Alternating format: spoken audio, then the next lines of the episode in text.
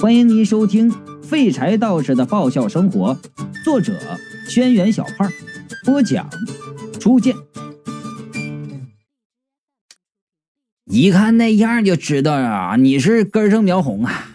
像你这种精英，在谁面前做坏事都成，别在老子面前做坏事。老子做过的坏事比你吃过的盐都多。我就说了，尤其你们这种基础性犯罪的。那动手能力不错，但是心理承受能力不成。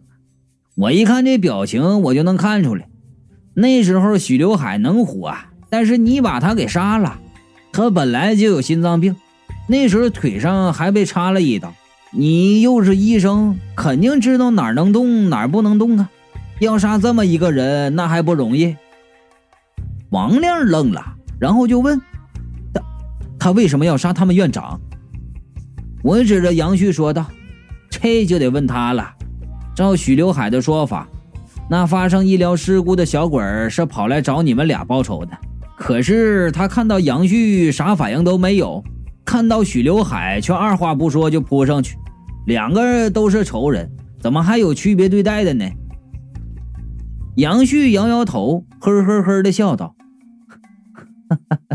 我我本来以为可以瞒过去，没想到。”还是被你们发现了，哼！善恶终有报，天道好轮回。不信抬头看，苍天饶我谁？我点点头，严肃认真的说：“任何的罪恶都逃不过我的法眼。”你们脑子进水了？在旁边听得目瞪口呆的厉正仪就问道：“你们是一条线上的蚂蚱？”不杀他，他还能给你挡挡事儿；杀了他，你也没好处。你杀他干什么？那孩子在医院里住了一年，我把他当成亲弟弟看。杨旭说：“而我是个医生，手里的手术刀是用来救人，而不是用来杀人。许刘海是院长，我不同意他可以找别人来做这个手术。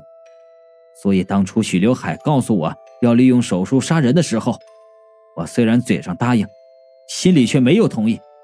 只要我救活这孩子，再让他父母给他转院，许刘海的计划就破产了。孔婷就说道：“可是，为什么他还是死了？”许刘海为了让计划能够顺利进行，事先和麻醉师和助手护士通了气儿。本来就是高难度的手术，又频频发生状况。就算我尽了最大的努力，手术，手术还是失败了。杨旭咬牙切齿的道：“我曾经答应过，让那孩子健康的回去，可是，可是最后他却冤死在手术台上。之后，许刘海尝到了甜头，当着我的面说这个方法是一个赚钱的好路子，我忍无可忍，匿名打了报社电话。”举报了这家医院吃医院回扣，希望能通过调查账目把这件事查出来，却没想到那许刘海那么有手段，轻易就把这事压了下去。我点点头，原来倪大是你找来的。我想要制裁许刘海，让他得到报应，可是我却没有办法斗倒他。就在这时，那个带着饕餮的男人出现了，他告诉我。在这里会有一个结界，如果我带着许刘海到这里，就可以让他永远困在结界里，生不如死。于是我找了个借口把许刘海带来。三娘蹙眉问道：“可是他困住了，你也出不去，你是想和他同归于尽？”我能出去，因为那个男人给了我这个。杨旭说着，从兜里掏出一个红色的小包，看着那个东西，我们全都是大吃一惊啊！他和男人头弟弟给男人头的那护身符是一模一样啊！护身符！男人头叫道：“他怎么会有这个护身符？”王亮就说了：“难道你们说的那个男人是关武曾经看见的那个男人？”杨旭就愣道。你们是说，那个男人活了一百多年，一点都没有老？这么说起来，他就不是人，云美沉思道：“也许是妖。有什么妖怪有能力驯服神兽饕餮？”貔貅就反问。一直静静听着他们说话的三娘，忽然转过头就问向我：“您怎么看，玛丽树？”他这一问呐，所有人都看向我，我就说了：“上次关武说到那人曾经提到改命这个词儿，这世上比我牛的人也没有那么多。要是人人都会改命，那改命就不算是什么必杀绝技了。”所以我觉得这个人和当初给福清城改命的应该是同一个人。如果是同一个人，那这件事就简单了。王亮指着杨旭说：“我们可以根据他提供的线索找出那个人。”三娘是妩媚一笑啊，既然是如此厉害的人物，哪会那么容易就被我们找到？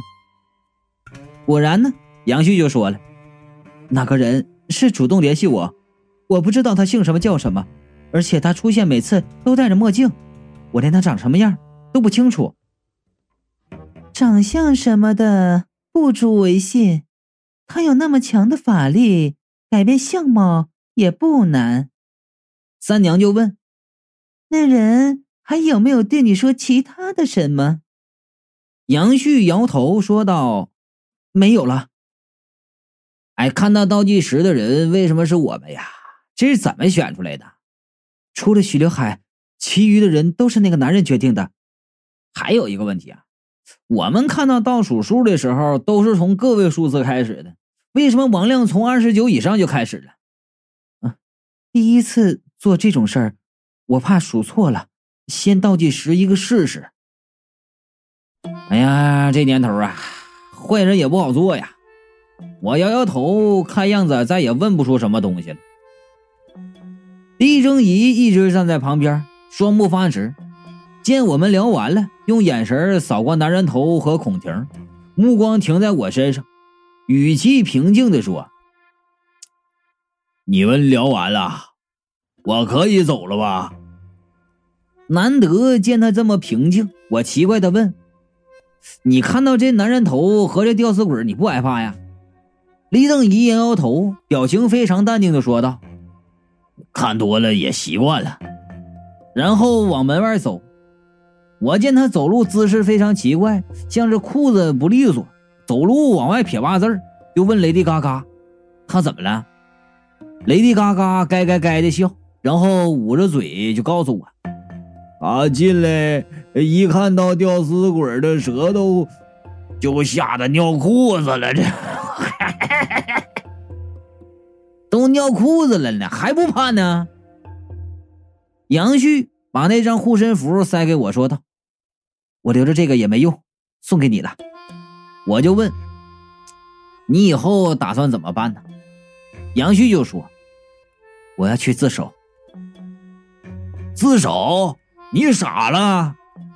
李正仪转过头来说道：“反正柳旭海的尸体找不到。”你把事情说出去也没人相信，咱们国家法律都主张什么疑罪从无，你不说回去当你的医生，每天收着红包做做手术不挺好的吗？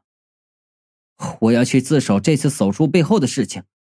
杨旭说：“我要是不把这件事揭穿出来，就会有第二个、第三个许刘海出现。”哎，看不出这小子还挺有正义感，我十分感动。拿出倪大的名片，就说道：“这人是记者，你自首之前先去找他，他能帮你。”杨旭点点头：“我去警察局之前，先给他打电话。”然后拍拍厉正仪的背，说道：“一起走吧。”厉正仪说：“不能一起走，咱不顺路。”杨旭就说到了：“你之前不是交代了你骗奸小明星的事情吗？正好我去警察局。”你和我一起自首去吧。自自首？李正仪说：“我我没你那么傻，我我才不会自首呢。”可是你逃不掉的。云美说：“之前叫倪大的记者打电话过来，一个被你性骚扰的女孩子已经打算告你了，她手上还有你强暴未遂的录音带。”录录录音带。李正义一拍脑袋呀，指着我和雷迪嘎嘎就说：“难道就是你们那天的那个？”云美那天听了录音机里的带子，发现立正仪关录音机的时候按下的是录音键，机子没声音，不是停了，是在录音。马上就通知倪大，把袋子交了过去。成成吉思汗二，雷迪嘎嘎想起了这回事，高兴地说：“你还对我说成吉思汗不二，你二。”哎呀，不是不报，时候未到啊！我乐呵呵的看着他，二了吧？厉正仪一脸哭腔。蹲下去，抱着脑袋说：“老子最近怎么那么背呢？这是正好。”杨旭托起他的胳膊：“走吧。”我我我我不去，我我。厉正仪还在做垂死挣扎。没事，您先去啊，不用管我，我不着急。别客气，这杨旭呢还挺有义气，反正都认识了，现在也算是半个朋友。咱们一起走吧，我我我我没跟你客气我呀。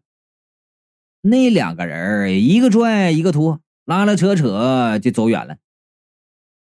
第一次看到有人结伴去自首去了，接受改造，坐穿牢底，重获美好人生，我的心情非常愉悦呀。这事到此算是告一段落了。男人头飘在窗户边儿。眼神忧伤的看着远方。这件事中最不完美的就是他了。等了一百多年，弟弟还是没回来。我过去安慰他：“身为小二楼的统帅，我没把你弟弟带回来，我觉得很抱歉。”老太套，关星摇头说道：“这不是你的错。”呃，要不我让苟富贵他们给你走个后门，呃，投胎到有钱人家去。不过想到阎王的坏怂说要给孔婷投胎找个好人家，结果却夫妻俩人全是杀人犯，我就来气。这阎王说话也太不靠谱了。我不能让关武一个人困在那里。关星说。他说不定还没有魂飞魄散，我要在外边等着，迟早有一天我能找到办法把他整出来。这不是问题，我就说了，等我们抓到那个人，逼他把你弟放出来，他要是不从，咱就揍他，拿辣椒水灌他，往他眼睛里撒石灰，拉出去弹鸡鸡弹到死。我就不信还不能把你弟放出来。关星看着我。眼中充满了诚挚的感激，认真的说：“三克油，玛丽树。”我忍不住就问：“哎，你这英语究竟是谁教的？”关星就说了：“是一个国际友人教我的。呃，他是你爷爷的二叔的大爷的曾孙子马建民先生的朋友。”哼哼，这老爷子朋友还挺多。男人头的事自此就告一段落了。新的一天的早晨，我睡饱了觉，神清气爽的走出房间。云美刚做好了早餐，端着盘子出来。雷迪嘎嘎已经吃上了。男人头飘在空中，看吊死鬼摆弄着九连环。早早安！我乐呵呵的和他们打招呼。早，云美微笑着和我说，又转头看向一边。三娘，你不吃早饭了？嗯，不吃了，我有事要出去。三娘蹬着小高跟，穿着光鲜亮丽的往外走，看见我了，如水的眼眸弯了起来。小马哥，今天怎么这么高兴啊？我就说了，好歹解决了一件事情啊，只是一件事情而已。我说小马哥，三娘搭上我的肩膀，对着我的耳朵吹气儿。你忘记我曾经和你说过的话了。啊，什么话呀？三娘啊，淡笑而不语，朝我抛了个媚眼儿然后是扬长而去。貔貅低声说道：“这狐狸精究竟有什么阴谋？”这句话提醒了我，三娘似乎曾经和我说过，这屋子里的妖鬼都有自己的过去。我转过头环视屋子里的人。云美正在认真的摆放碗筷，雷迪嘎嘎三两下就解开了九连环，赢得了男人头和吊死鬼的一致欢呼。我们在因缘际会之聚集到了这个小二楼，是巧合还是冥冥之中天意的安排？这个神秘的狐狸精想要的又是什么呢？哎哎，三娘，我追出门。门外已经没有了三娘的踪影，不远处，苟富贵和雾相望正在和一个男人说话。那是一个瘦高的男人，穿着件黑色的风衣，戴着一顶夸张的爵士帽，似乎发现我在看他。瘦高的男人转过头看向这边，他的脸异常的消瘦，凸起的眼睛毫无神采。啪我身后传来响亮的关门声，是储藏室那个小鬼儿把门狠狠的摔上了。暴风雨来临前的预兆。唉，我苦恼的扶住了头，看起来以后还会发生很多事儿。第二卷，第一章。救世主之家。这是一个阳光明媚的早晨，我穿着一件七匹豹牌的黑色风衣，戴着墨镜，呃，精神抖擞的推开小二楼的门。随着破旧木门开启的嘎吱声，大片阳光流水一般的洒进屋子里，照亮我的全身。那一瞬间，风。将我风衣的衣角吹得飞扬起来，如此拉风的出场，你就可以看出来我并非池中之物。我叫做马丽树，男，现在二十六岁，气度不凡，英俊帅气，是个年轻有为的青年企业家，有车有房，还是个包租公。面前这个小二楼就是我的产业。说起这小二楼，那可不简单。从他那古朴的外表，你就可以看出他的不同凡响。基本第一眼看到小二楼那斑驳的外墙和楼前那几棵无论春夏秋冬都呈现出一种半死不活状态的杨树的人啊，都会脱口而出喊出一句：“鬼屋。”说的没错。这就是一栋集合了人鬼妖三界优秀人才的鬼屋。刚走出房门，我看见正面站着一个美女，连忙把脚歪了一下，朝她甩去。那个美女不负众望的躲开后，她身体旁永远傻呵呵的笑着的男人，用极其敏捷的动作迅速搀扶住了我。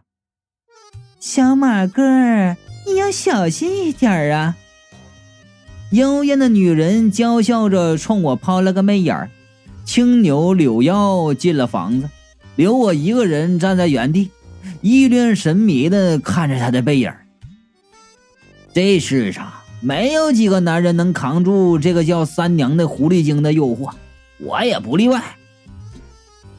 三娘几乎和我同时住进小二楼，身上带着无数的谜团，曾经说要吃我。但是后来被我的美色所征服，主动帮了我不少忙呢。